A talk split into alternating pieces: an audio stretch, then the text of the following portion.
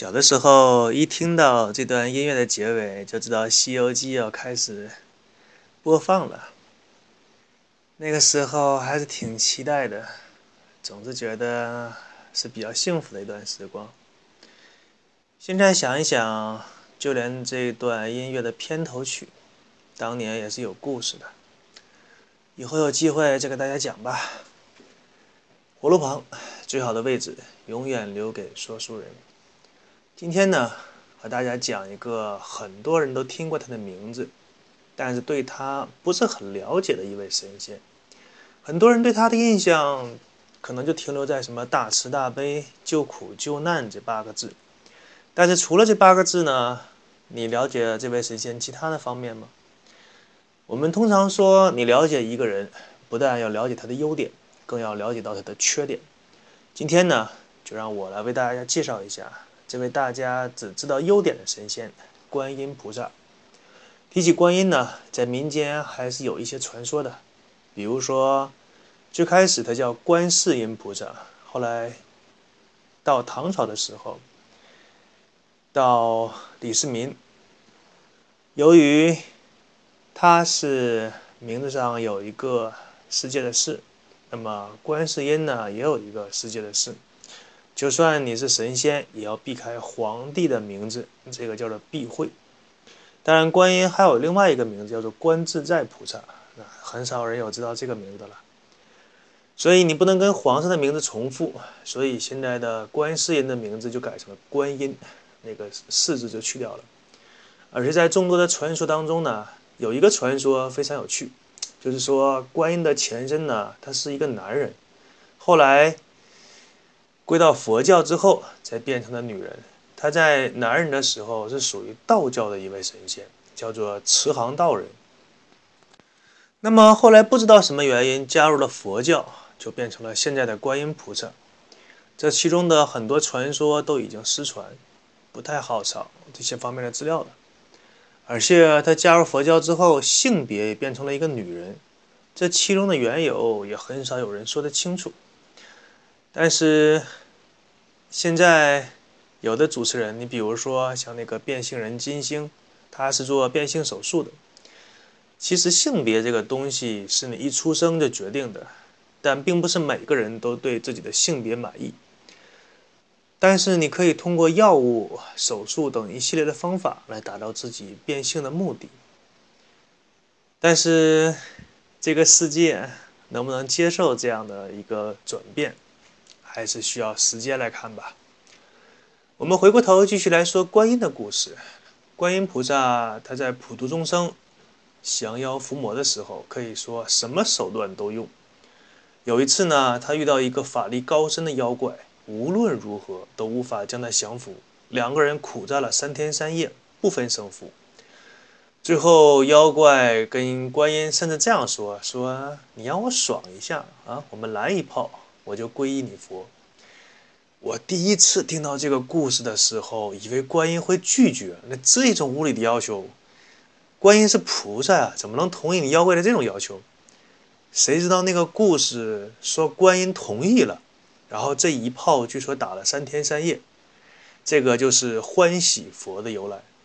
据说呢，在古代一些青楼妓院或者夫妻性生活不和谐的那种家里，都会摆一尊欢喜佛。以求性生活能够达到一个欢愉的程度，什么男欢女爱。其实仔细想一想，对于性生活方面非常闭塞的古代中国，好像现在性生活也不是很开放。那么观音呢？她的雕像可以说是尺度最大的，无论她的深 V 字领还是什么有露些乳沟。就像是那个被 P 过图一样嫩白的肤色，我们平心而论，还是可以引起一些人的性幻想的。记得在《封神榜》的时候，纣王当初看了女娲的神像，就会有那种性方面的遐想。所以当初看过观音的雕像和画像，有性幻想的人，相信也不在少数，只是他们没有说出来罢了。因为毕竟是神，人呢对神还是有尊重之心的。那么接下来呢，讲一讲关于在《西游记》中的表现吧。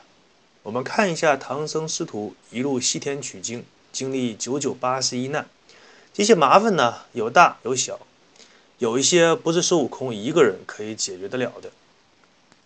有的妖怪孙悟空是打不过，有的妖怪呢是后台太硬啊，孙悟空惹不起。那么在明白一些社会事故的人，一眼就看得出来，这些孙悟空惹不起的妖怪，他的背后都有靠山。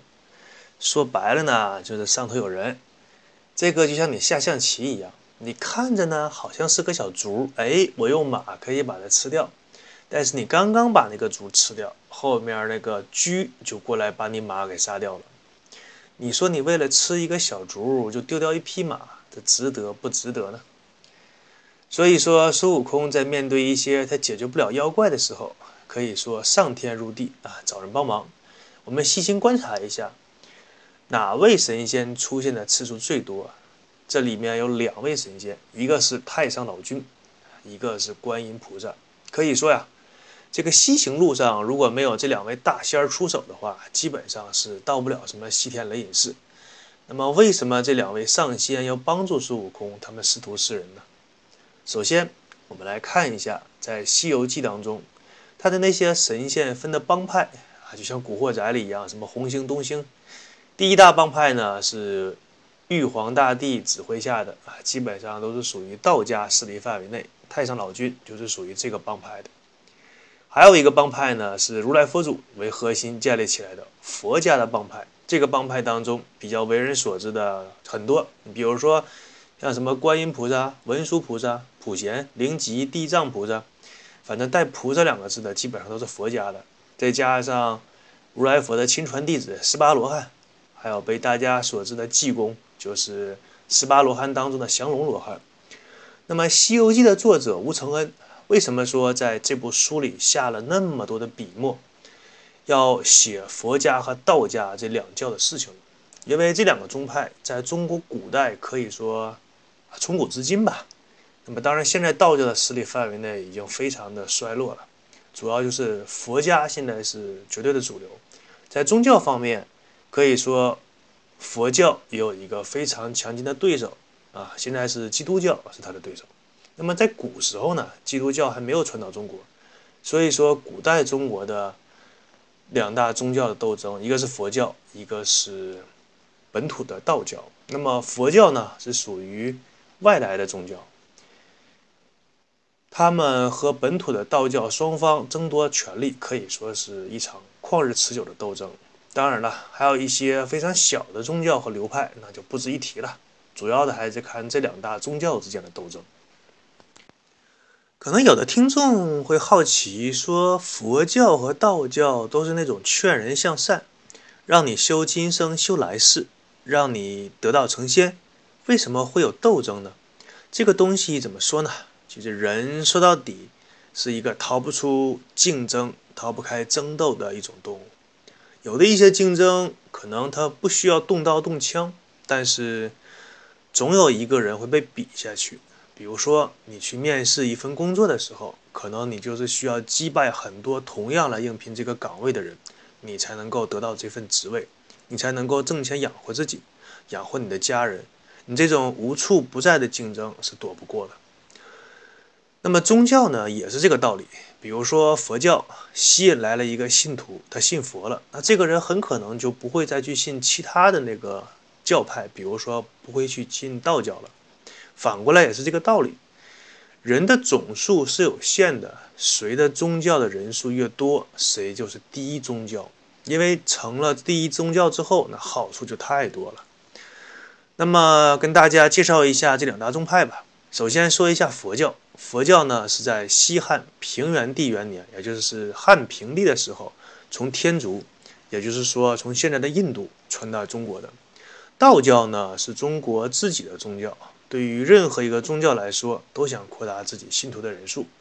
那么双方都在抢信徒的时候，就会有一些摩擦。我们翻开历史的书籍，会发现整个中国的历史当中，有一些时候是佛教兴盛，有一些时候是道教兴盛。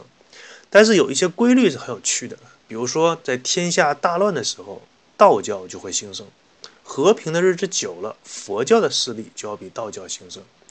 你比如说《三国演义》的时候，张角的黄巾军，他号称自己是太平道，这个时候也可以说他是中国当年道教的一个雏形，也就是趁着天下大乱发展起来的。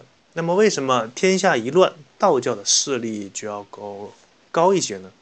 因为在中国啊，道教的势力和政治，也就是皇上代表的势力，从来就没有统一过。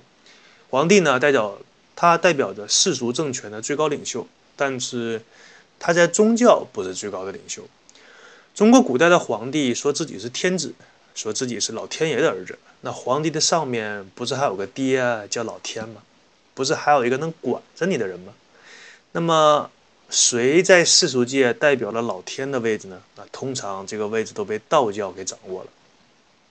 所以古的时候呢，谁想把皇帝推翻啊？说白了就是造反，就会有一个说法啊，拿个旗说我替天行道。每当天下大乱的时候呢，道教就会被那些造反的人拿来作为一种宣传口号，或者是造反的工具。那为什么太平的时间长了之后，佛教的势力会兴盛起来呢？因为佛教它宣传的是一种平和的心态。它不崇尚杀戮，不崇尚斗争，也就是说，它不会反抗统治阶级。所以说，世界上任何一个政权都希望自己国家的人民信佛，因为信佛之后，老百姓通常都会很老实、安于本分，也不会起来闹事儿。那么，吴承恩在写《西游记》的时候，正好是中国的明朝，这个朝代呢是中央集权非常强大的时候，说白了是皇帝的权力至高无上。那么皇帝为了方便自己的统治，会对佛教的态度好于道教，所以在《西游记》当中，我们也可以看到佛教的势力是要大于是要大于道教的。那么一部《西游记》里面，它反映的东西可以说是佛教、道教之间究竟是东风压倒西风，还是西风压倒东风？我们可以从佛教、道教的两个代表人物观音菩萨和太上老君看一下这个情况。观音菩萨在《西游记》里当中起到了一个非常的重要的作用。唐僧师徒西徒从取经这件事情，整个来说基本上是他一手策划出来的。当然了，如来佛祖在后面也有他的鼎力支持，他算是这部电影的制片人。那如果说观音菩萨一手策划了西天取经，那如来佛祖就是整个事情的总策划。这个如来啊，唱完了 KTV 之后，就把观音叫来。小关呐，来，你过来，领导跟你说个事情。然后观音马上一路小跑过来，哎，领导你说话，什么事儿？然后如来佛就说：“你看，我们现在佛家的影响力就局限在西方这一块儿。你像东土大唐有那么多的人口，世界上的人口最多的国家，想办法把那些人口变成我们佛教的信徒啊。那要怎么把它变成我们的信徒呢？其实宗教也好，或者是一个理念也好。”它这个东西，你说白了就像是一款产品，只不过呢，如来佛他推的这款产品是推广自己的宗教啊，也就是佛教。